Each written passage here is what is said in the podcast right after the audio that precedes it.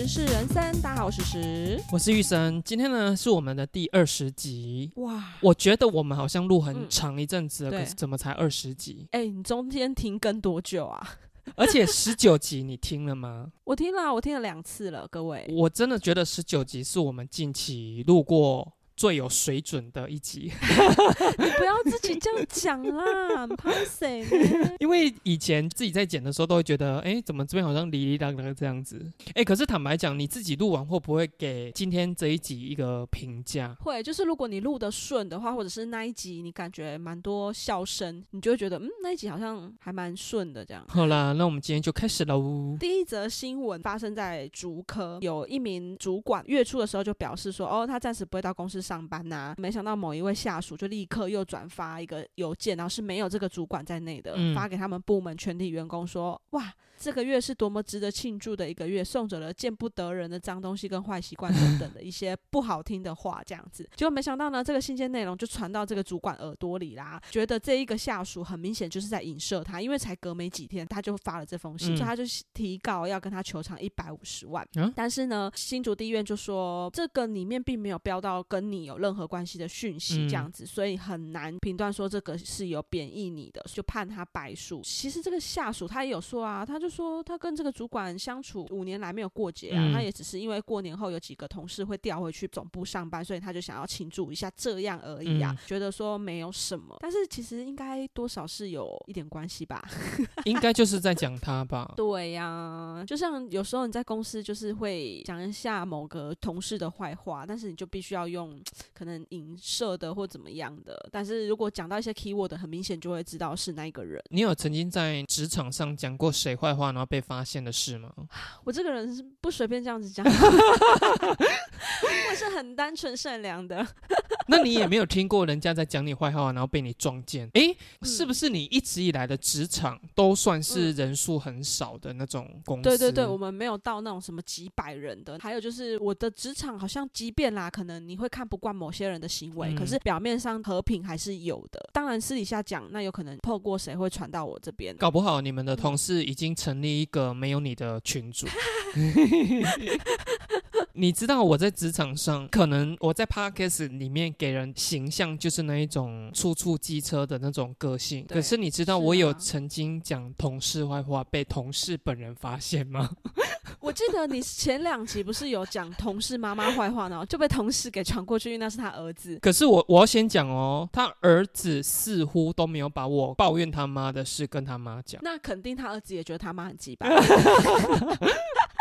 对，你知道我在职场上，哎、这个只要一讲起来，我都觉得我好想死哦。我们的这个职场必须要去接待客人嘛，那你也知道，接待客人有的时候每一个职场的规定不一样。那像我们这个职场，大家是轮着去接客人的。比如说今天客人第一组进来，那今天的第一个接待客人是谁？我们会按照次序的这样子去接。当然，有些时候现在已经轮到你接了，可是你可能有一个客人有跟你预约，等一下要过来，那我们可能就会跟我的后面那个同事讲说，诶，我有一个客人要来，所以我们没有办法接待现场进来的新客人。哦，在我们这个行业算是比较常见的事情。我们曾经有一个公司呢，我们人数真好多，加加减减可能有快二十多个。你的同事也很多，客人也很多。我就有被一个同事给搞过，就是我们都是做个人业绩啊，就是说你可能今天是属于第三个要去接客人的次序的话，那你前面的比如说第一个或第二个人，他可能临时有事，他可能就不接。那不接之后，是不是你的次序就会被往前推？哦对，你的同事是有正当理由，那当然是无所谓了。可是我很不喜欢，就是被无缘无故的调动你今天接客人的次序。嗯哼哼，有一个同事呢，他就是属于那一种表面上好像看起来很无害，可是我不知道为什么啦。从我第一眼看到他，我就觉得他是一个非常有心机的人。有一些同事本来刚接触他的，所以都来跟我讲说，哇，他人真的很好，真的很好。可是时间一久之后，就会发现说，其他小动作很多。哦，他就是属于那种日久见人心的那一种了。那我就是属于那一种，我知道你是有心机的人，可是你不放我，我也不会去放你。然后他就是有两次哦，因为我们的客人进来的时候，他的接客人的次序在我的前面，他连续两次都是属于这个客人进来走进跟客人打个招呼，可是你可以很明显的知道他的眼神是从客人的头一直扫扫到脚，再扫上来，然后扫上来之后，他跟客人讲完话之后。他就跑来跟我讲说：“不好意思，因为我等一下有一个客人要来，所以这个客人我没有办法接待。”哦，那变成是我要去接这一个客人，你你懂我意思吗？对。第一次的时候我就想说好，我就当做你不是故意的。第二次他再给我这样的时候，我就很火大，因为他这两个客人丢过来的质感都是很差的。因为我就说我们的现场的人很多，就有时候这个人走到这边，有时候这个人走到那边，那那个当下我可能就是被愤怒气昏了头。我就跑去跟我们经理讲，他就跟我到比较隐秘的角落。可是那个角落的话是有我们的茶水间，我当下已经确定他人没有在我们附近了。就在跟他讲的时候，我讲到一半的时候，那个同事又从茶水间冲出来。你不是确认过了吗？我，请问你确认到什么？那个同事是很娇小，是不是？没有，他很大一只。你现在还在攻击他？我跟你讲，我这个人敢做敢当呐，因为他立刻冲出来，立刻要跟我对峙，哎，嗯，那我这个人就属于我也没有在怕你啊。虽然我说我现在想起来会觉得说我怎么那么白痴，可是我那个当下就觉得哦，好啊，刚好你出来我就跟你对峙啊。可是你讲的话也就是叙述事实啊，你干嘛一副好像讲了坏话被听到的样子啊？你就是叙述他的。我是敢做敢当啊，可是站在那个同事的立场，一定说干我捏公啊拍喂，干你娘嘞！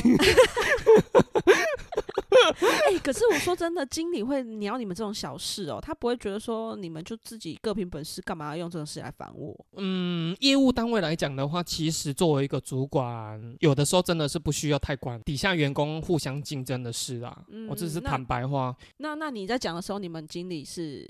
是什么反应？你也知道，就是说我给每一个经理的印象总是蛮不错的。在讲的这个当下，其实我并没有觉得他一定要受到什么样的处置，可是我就是他妈的不爽，我一定要把这件事跟你讲。哦，是说这么忙，你还可以去打小报告？我并没有因为我告状了这件事而导致说我的立场有受到损害了。可是我也真的觉得，你们如果真的没有做好把握，真的不要随随便便做跟我一样的事情。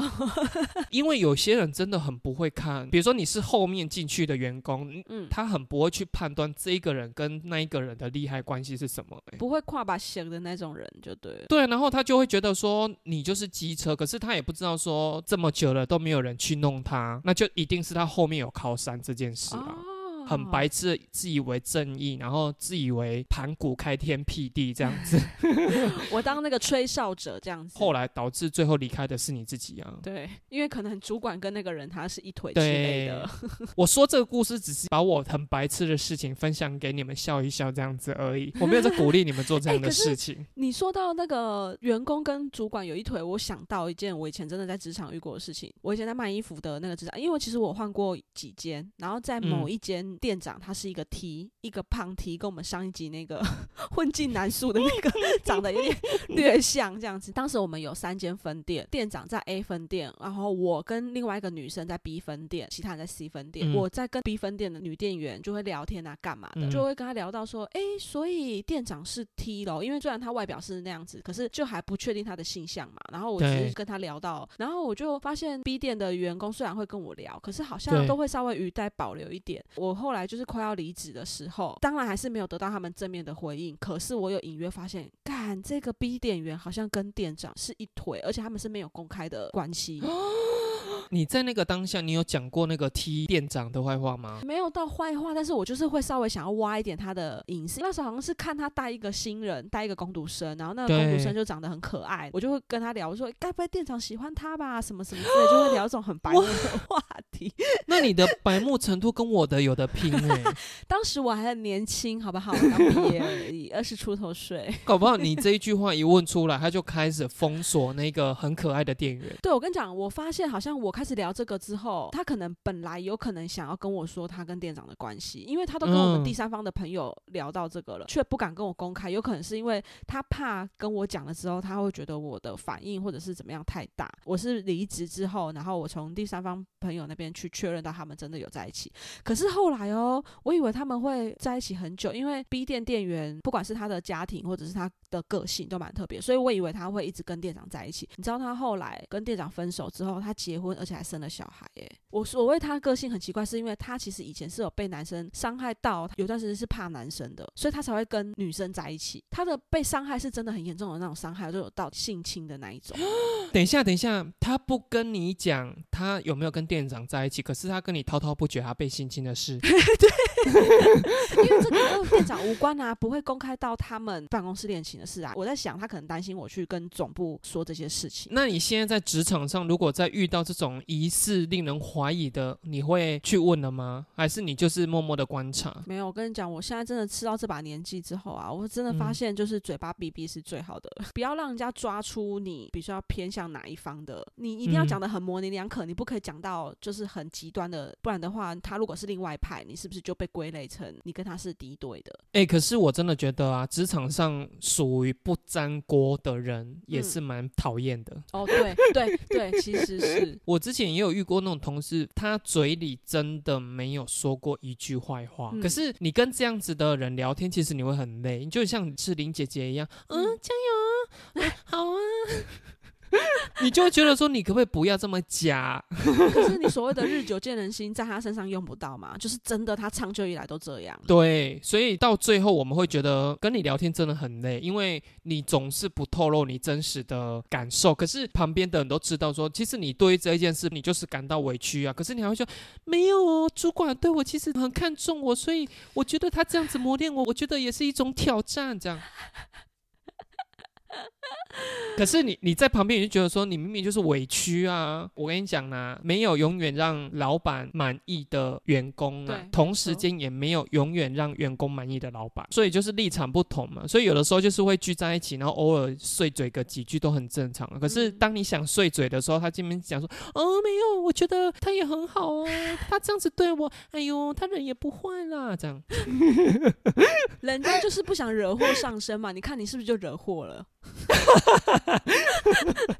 你看他就全身而退啦，是不是？好啦，那我们就下一则喽。好的，有一个妈妈在社团里面分享，因为这个女生她有一个国三的儿子，有一天坐公车的时候，就有一个三十岁的女生呢跟她的儿子借钱。这个儿子第一次遇到这样子的状况，他就觉得说，嗯，那可能这个大人真的很需要这个钱，而且他就将他身上唯一的千元钞票就给了他。那这个三十岁的女生呢，就跟他讲说，我们明天早上八点的时候，我一样会在这个公车站牌等你，然后把钱还给你。嗯那没想到这个儿子他在隔天，他等到八点半都不见人影，他才知道说啊，原来我自己被骗了。回去他就有跟妈妈讲说，他遇上了这一件事，应该是很多家长听到这种事情的话，就会说干你娘一起北七哦。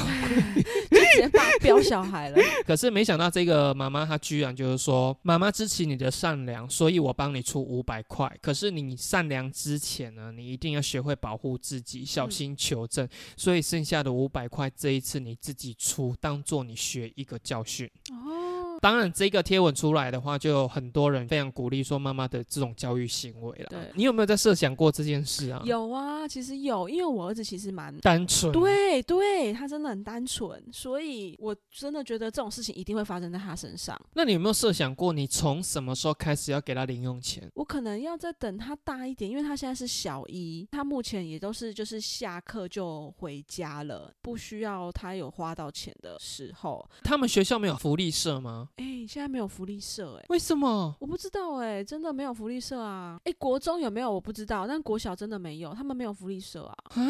哎、我们以前小学有福利社吗？我是国中才有福利社吧？我有，我有，因为我是福利社店员。你这么小就在打工哦？可以这么小在那边打工哦？没有呢，他就是请高年级的学生每一节下课都去过福利社啊。就是现在回想起来会觉得是廉价劳工，因为一个月只拿到一百块的薪水。也太低了吧！比我以前打工一个月拿时薪六十八块。哎，可是你知道我们以前在福利社的时候是有一种身份比人家高一等这样子，我知道，就像当纠察队员也很拽一样，就是物以稀为贵。你在每一个团体里面总是会有某一些东西是特别很多人想买的。那你既然身为福利社员工，你就可以跟你的同班同学说，今天的鸡汁面我这边先留给你们。好拽哦！那你有没有想过，如果有一天你的儿子回来陈述了一件他被骗的事情，如果真的听到，你会有情绪的波动？肯定会有情绪的啊！我其实也很想要像这个妈妈一样，叫他自己买个教训。可是你不觉得，如果你的小朋友在还没有出社会之前被骗，你可能反而还不会那么生气。可是如果今天你是出完社会还被骗，哇，你那是火都对一个月都消不下来。可是这个就要检讨自己，说是不是让他没有受过太多历练？你知道那一天呢？我跟我同事刚好聊到一件事啊，因为他们是双亲家庭，对小朋友的爱真的就是满满的。我们是单亲家庭，然后我们的成长环境里面，家人反而是最不可靠的这种家庭。所以我就在思考一件事，就是说，在爱里面，爱很完整的成长的这些小孩，出去到社会，他就会觉得说，世界都是这样子的和平，这样子的有爱。但我是极端呐，因为我有跟我同事开玩笑讲说，因为像我这种成长家庭长大，我就是有被害妄想症，我动不动就会觉得这一件事情是不是背后有其他的算盘在打？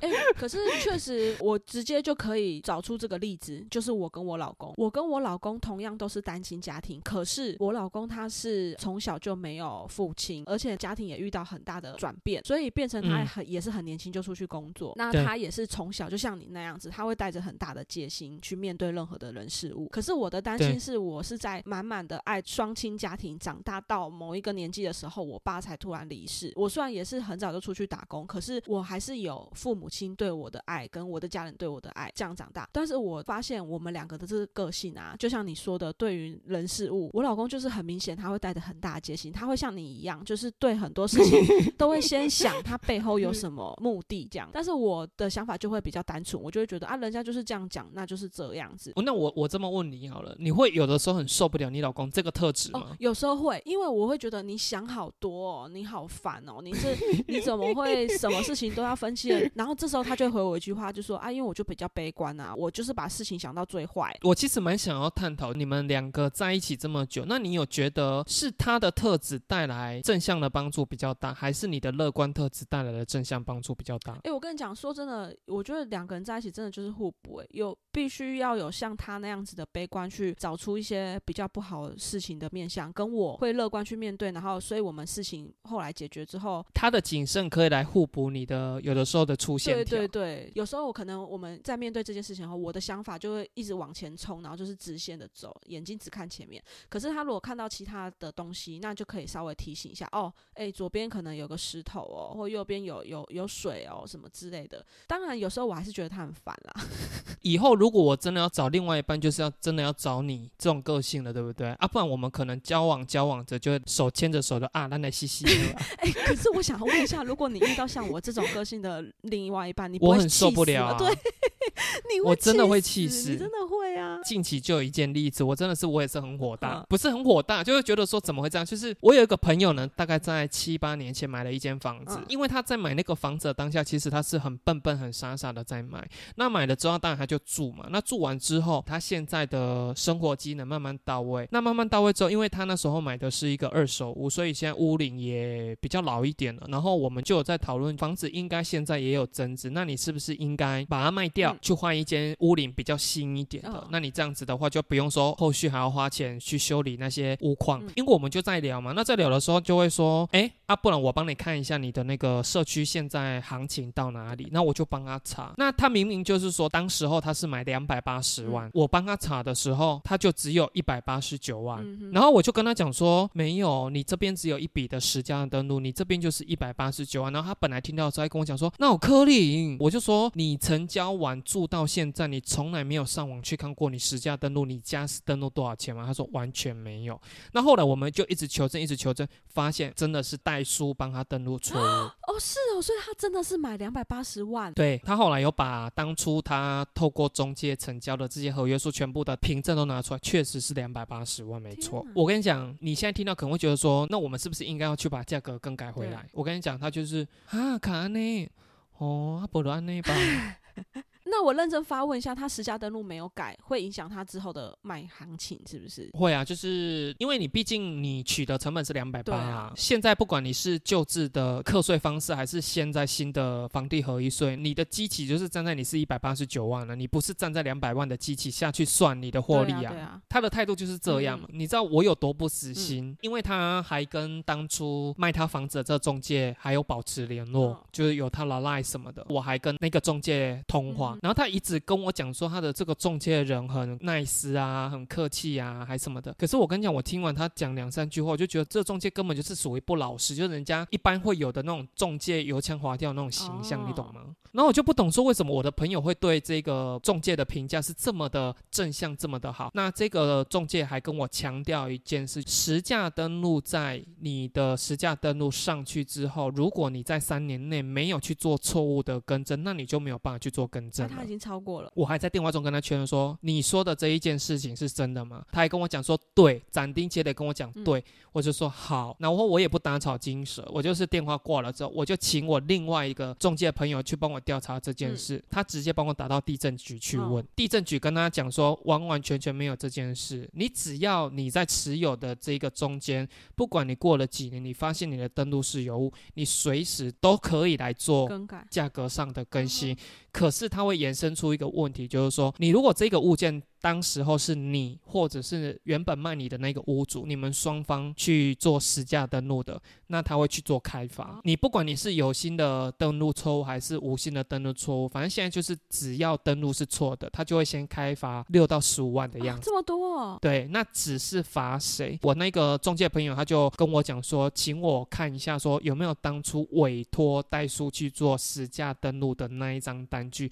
那我后来看了，确定是有。那他就跟我讲说，那我朋友不用担心，因为这一笔钱就是罚当初帮他登录的那一个代数。嗯那这件事情我是帮他追到这样了，我就把这件事情来龙去脉跟我那个朋友讲，讲完之后，他一听到当初帮他登录了这一个代数可能会面临到六到十五万的罚款，他直接跟我讲说：“哈，那算了，不要，不要，不要。干他屁事啊！”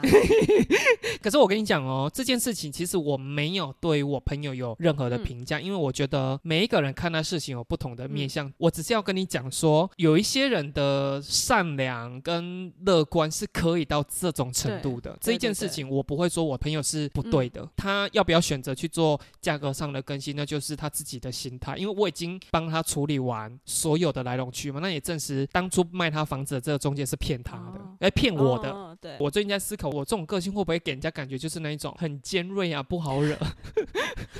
哎，你有发现吗？当然，我的这种个性会被人家这样子嗯评价了。可是我的意思是说，那整体而言，你是喜欢跟这样子的人在一起，还是说你对这样子的人会觉得那尽量不要跟你来哎、往？可是我跟你讲，这个就真的是一体两面。就是如果今天我拥有像你这样的朋友，我如果是被搞的，我就会觉得，哎、好险，我有你帮我，然后你还可以帮我到这种程度。可是如果你今天是我的可能敌人，或者是我不想要面对的人。你这样子对我来说就是机车啊，所以所以你这个真的是一体两面呐、就是你今天是我的朋友，我才会觉得，嗯，你这个做法很正义，很怎样？我现在都在探索我的内心。没有啊，其实说真的，反正你平常也没什么事做嘛，那你这样帮帮朋友也是挺我要慢慢的找回我的天真善良，赤子之心。对人家不要这么的较真。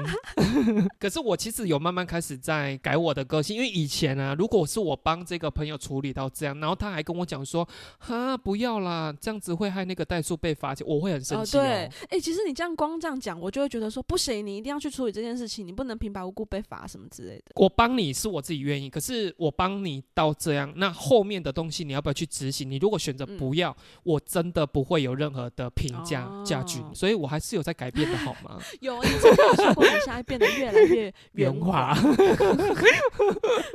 不管你是面对朋友也好，还是面对小孩一样，都是可以保持 不要随随便便的评价别人哦。好了，那我们就下一则。下一则的话呢，跟你最后这个故事可以有联动性。最近啊，廉政中心资料统计说，高雄最近乌龄三十年以上的老公寓，有超过一半以上的买家都是大概二十至四十岁的年轻客群。公寓它就是低总价，然后低总价低公社啦。那老实说，其实我看到这个新闻的时候，我真的频频点头，因为我身边有很多的朋友。还比我年纪轻哦，但他们真的就是买了这些大概三十年左右的公寓，然后再自己回来整理这样子。你觉得高雄人在买房真的有在思考说，诶，这个地点跟捷运是近的这件事吗？这个想法其实应该是年轻人比较多。诶，说真的，我发现呢，还比较多那种四五十岁以上的，他们还是会希望在高雄啦，他们还是会希望要买透天，他们还是觉得有地才叫。有个家的感觉，你买那个大楼，尤其是像我们老板，他就觉得你买大楼，那你不如就去买那种新加坡式住宅，那个比较便宜，又一定有车位，然后去买那种两房，那又没车位，可是虽然在市中心，但是房间里面又小，然后又贵。所以你的房子在他眼里，他曾经有批评过。有，当时他问我说：“哎，你住在哪里？”我就说住在哪里。然后我说：“可是我们是两房，因为我们真的没有钱。”他就说：“哈，买两房你一定会后悔什么什么之类的。”这样。你有没有跟你的老板讲说：“啊，你讲那么多，你钱借我，你借我 我也可以。”我跟你说，我们老板真的是会愿意借我们钱的。你知道我有个同事啊，老公就是常年跑船，都跟他的两个小孩住在他的婆家，其实已经很受不了了。他很想要搬出去。你知道老公的想法就觉得啊，这样住家里的话开。销比较低啊，干嘛要出去然后花那么多钱？然后她就一直在看一些房子，然后老板就跟他讲说：“那如果你真的没有投期的话，我可以借你。可是因为我 们员工不敢借的原因，是因为那是一个人情，然后再来说我们利息要怎么算？你明算账，那我干脆去跟银行借，还不用欠你这个人情这样子。可是老板会说要借，应该是零利息，怎么可能？老板怎么可能零利息借你？我觉得如果小钱，老板可能会。零利息借你啊？你说小钱是几八能八那样？不是啦，几八。我说那一百块，老板，我出去买一个东西，你可以借我一百块、两百块这样。不可能，我回来要还他一百一十块。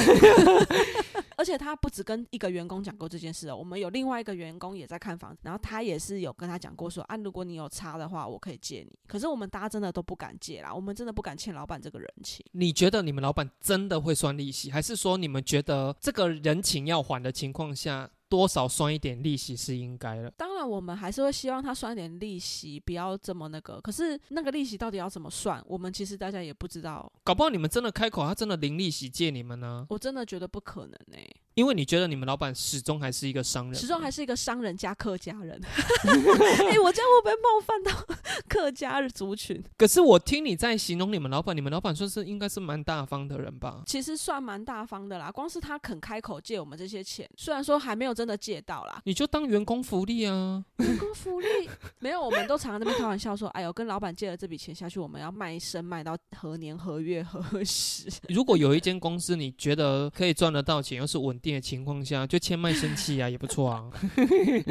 其实坦白讲，我跟你一样啊，就是他如果真的要借钱给我，我真的不敢借啊。现在当然景气面已经开始变得混沌未明了。坦白讲，当然我会觉得，与其你去猜，如果你是自住的人，在这个。时间点还是要买房子啦，因为这种东西其实就跟生小孩一样，你如果一直都在等，我一定就是要经济能力再好一点，我才能够生一个小孩，才不会让他受苦的情况下，你可能就失去了你生育的最好年龄的那个时间点。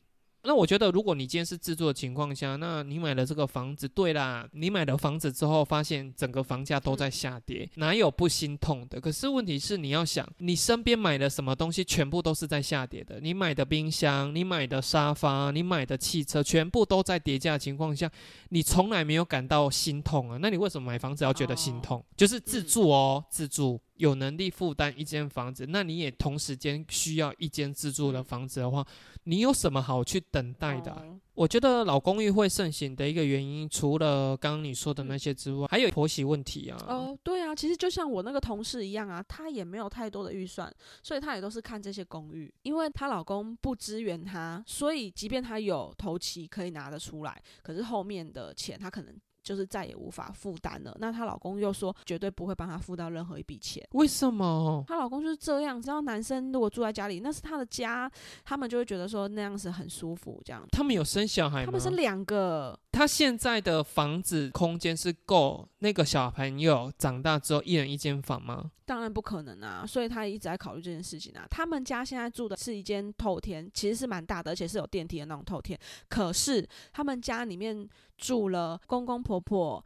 大伯、大嫂，就是你说分层住的那对，一个。大伯、大嫂还有一个小孩哦，所以他们也有一层的，对不对？他们家一家四口也一层。重点是公公婆婆他们是分居的状态，所以他们要一人一间房，所以他们也不是一层楼就可以解决的事情。最近搞到有一点乌烟瘴气的这样，所以他一直很想要出去买，可是他知道他没有办法有那个金源。闹得乌烟瘴气是第一件事就先讲说，他公婆一定要一人一间房，但是因为二楼是主卧只有一间嘛，然后三楼是他们就两间房一层嘛，四楼是两间房。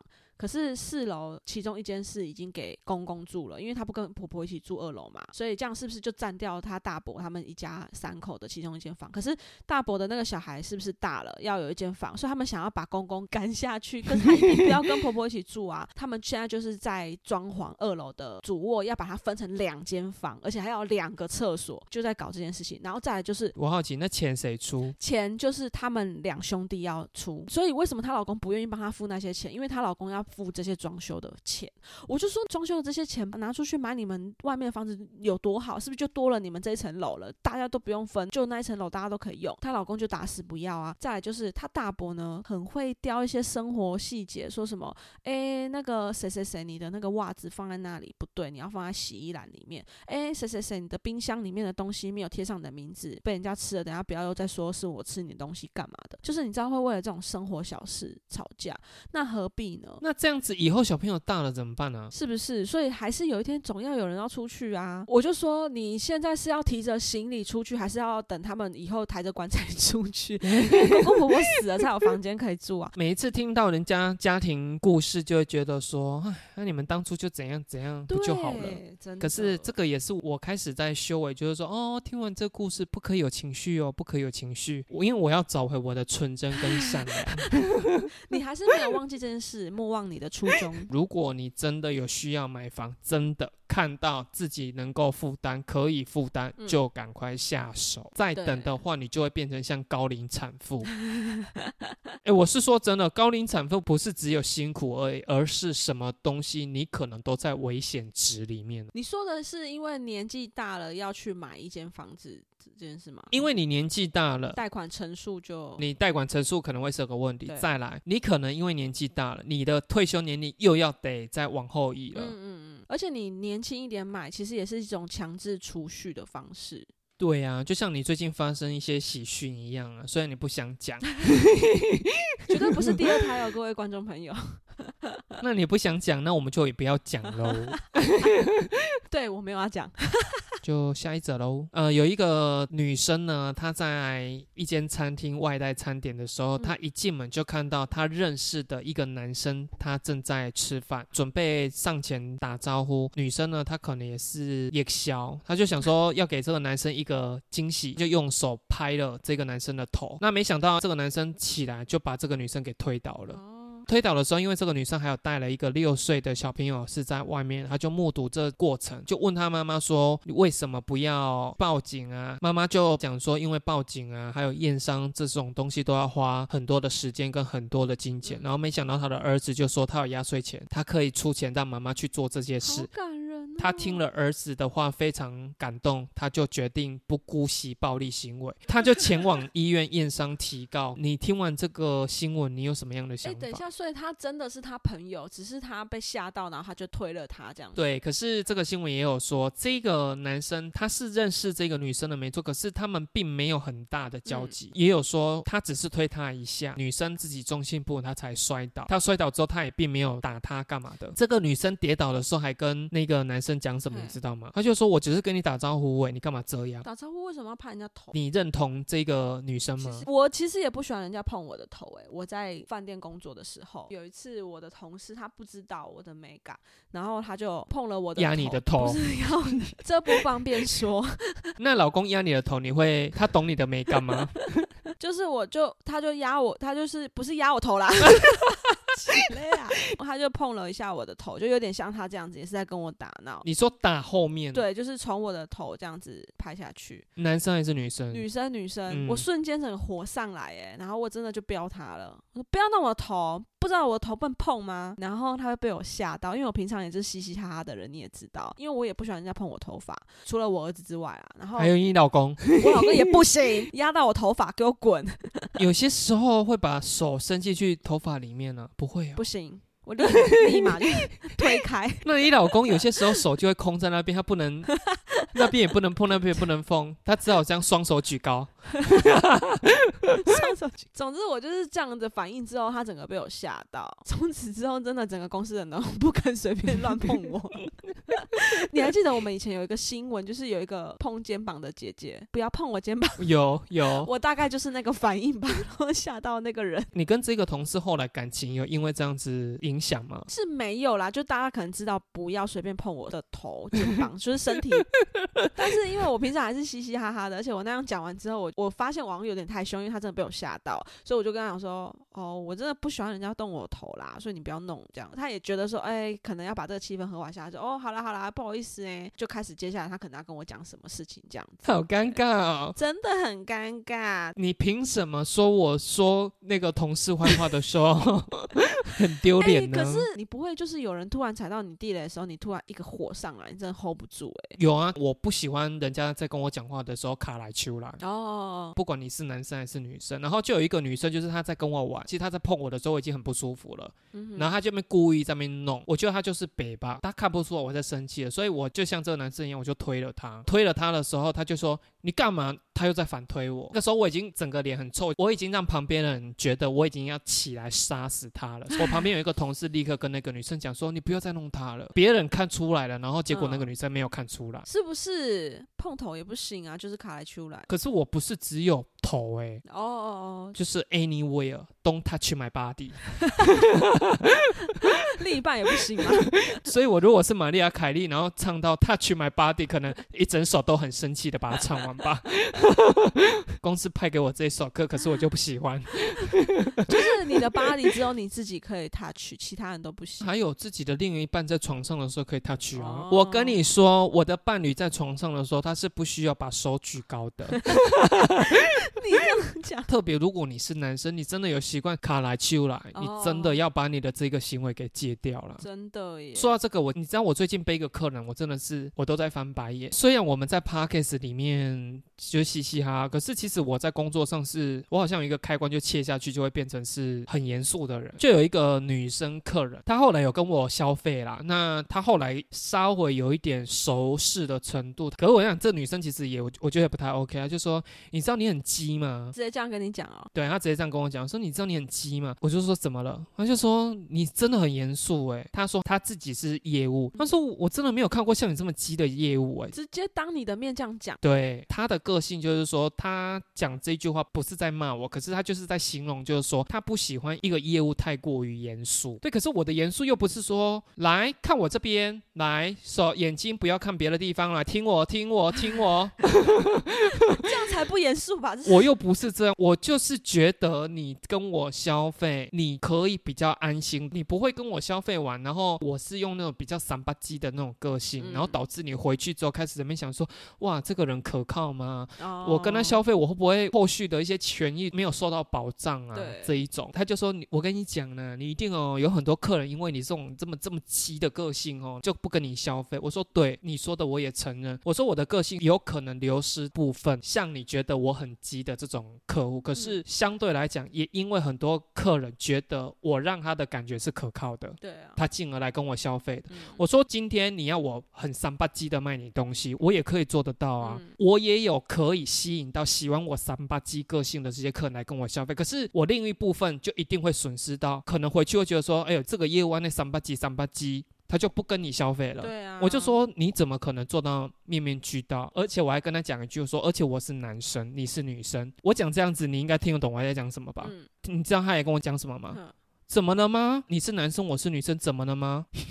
你们这些对话是当面在聊的哦？对啊，你知道我要说我是男生，你是女生，我在指什么事情吧？你是说可能肢体碰触吗？我是身为男生，那嗯你是身为女生的情况下，我男生要更有自觉。如果我是面对男生的嗯客人，也许我的距离就可以稍微再跟你拉近一点。可是因为你是女生啊，嗯我跟他讲这样，你知道他回我什么吗？嗯啊，我结婚的事还能怎样？你可能就希望说，不要让女客人觉得你很轻浮，好像要对她做什么太不礼貌的事对情，。后来就跟我讲说。你可不可以有一点温度？我就烫死你好不好？烫死你！那你就给他一点 bonus 这样子。他就说：对对对对对对，你这样有温度多了。你不觉得他他是一个怪人吗？如果你在进入餐厅的时候，发现里面有一桌在内用的人是你有一点认识，可是又不是太熟的朋友，对，你会直接的走进去做你本来想做的点餐啊、外带还是内用这种行为吗？如果是我一个人的话，我就会外带了。我其实也不会想要跟有一点熟而已的人。你还会外带？我不会，我直接转头就走、欸。哦，你就走了哦啊！可是我想要吃那家的面啊，不行。我会去外面，然后再绕一圈。如果我真的很想吃，我就晚点再来。哎、可是有些点餐他就在外面，他不用走进去啊，他是在里面内用嘞。如果是这样，当然我可以点啊，可是我就会很害怕跟他遇上啊。因为我们现在中午有时候都会出去外面买饭，有时候我同事先出去，然后我后面才出去。可是没想到我们就是在便利商店上遇到了这样子。嗯，我是会就是能不对到眼就不对到眼哎、连同事我都这样子哎、我觉得这样很尴尬、所以我真的会我是会闪的人哎、这么热情乐观如我的人还是会怕耶。如果是你，我搞不好我也会这样。即便我们这么熟的状态，你还是会闪你也知道我这个人就是孤僻啊，我没有今天做好要社交的，状态之下，我就会想要希望把我的世界都给关起来，这世界仿佛只剩下我一个人。那谁煮面给你吃，我就问。你会不会有时候很困扰？就是说你常在一间店吃的东西很熟悉之后，我今天想要换一点口味，然后结果你到那边的时候，老板娘就说：“哎、还是老样子嘛。”你是不是当下就会觉得说，我把我本来要点别的东西的这个欲望给吞下去，就说：“嗯，对，老样子。不会，我还是会坚持说，不要，我今天要换顿饭。”哦，真的、哦。对啊，那你会不会也不想要，就是在同一家店消费久，然后老板娘对你很熟了这样子？比如说，哎，老样子这个我还好，可是只要他一要跟我闲聊，我就会觉得很烦。哦，对哎、啊，哇，你住这附近哦，哇，你常来，我我讨厌讨厌。你可以记住我想吃的东西，但不要记我住哪，这样。对，真的，而且你知道，我们同事就很好笑，像我们也是住这种大楼型的，你也知道，我就是生性冷漠。嗯如果在电梯里面遇到邻居，我也不打招呼，我就头低低的，然后按一下我的楼层，嗯，然后整个电梯就会安静。一直以来我都是这样。嗯然后有一次我就在跟我同事讨论，他说你也太冷漠了吧？嗯我就说不然呢？那因为他本来是住透天呢，那因为是他妈妈身体的关系，后来他就是换到大楼，所以他其实现在住大楼年限也是跟我差不多一样，大概都是两三年左右的时间。嗯因为透天不一样嘛，就是只要进了家门就是你们家的范围。他说他刚搬到那边的时候，其实很不能够习惯，就是说好像进到电梯，有可能还是要跟邻居打个招呼什么的。可是他说，虽然他很不习惯这件事，可是他每次只要在电梯里面遇到邻居，他还是会说：“哎、你好。”你是不是正常来讲就是说你好，对方也跟你讲说你好，就 ending 了嘛？对啊你知道我同事还会说什么？他会说：“啊，下班了。”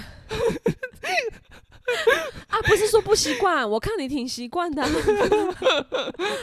他最近就是吃了一个很大的闷亏，就是因为他们家是那种二十几年老大楼，嗯早期是因为户数少了，所以是没有什么管委会。那现在开始就是那些老的住户都已经慢慢把房子给转手，所以现在新的住户进来之后就说不行，我们这种社区怎么可以没有管委会这样子？嗯然后就开始要促使大家去选出一个管委会。那因为大家都不认识的情况下，大家纷纷都把票投给我那个同事。因为只有他会打招呼，对不对 对？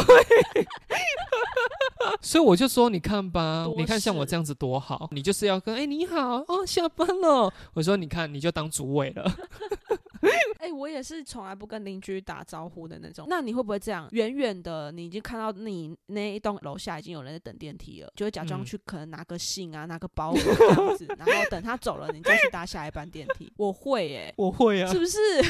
所以我们两个某个程度上也算是 同样的类型。你知道前几天呢，我跟我一个客人在讨论，他老婆就说，他只要每次开他们家客厅门出去的时候，发现同一层邻居正好也要开门出来，嗯我们就会立刻不开门。我就说对，老公就说干什么干什么，就直接也走出去啊。我跟他老婆同时跟他老公讲说，你不懂，你不懂我们在想什么。我有一次还就是带我儿子要出门的时候，一开门就听到我隔壁的也刚好开门，我们两个就是同时开门，然后已经撞见了这样，因为同楼层嘛，至少打个招呼，所以都还有点个头这样，哎嗨嗨这样子。然后我就转头跟我儿子说，哎，钥匙忘记拿了，然后 立刻把门带上之后再进去，你假装拿钥匙。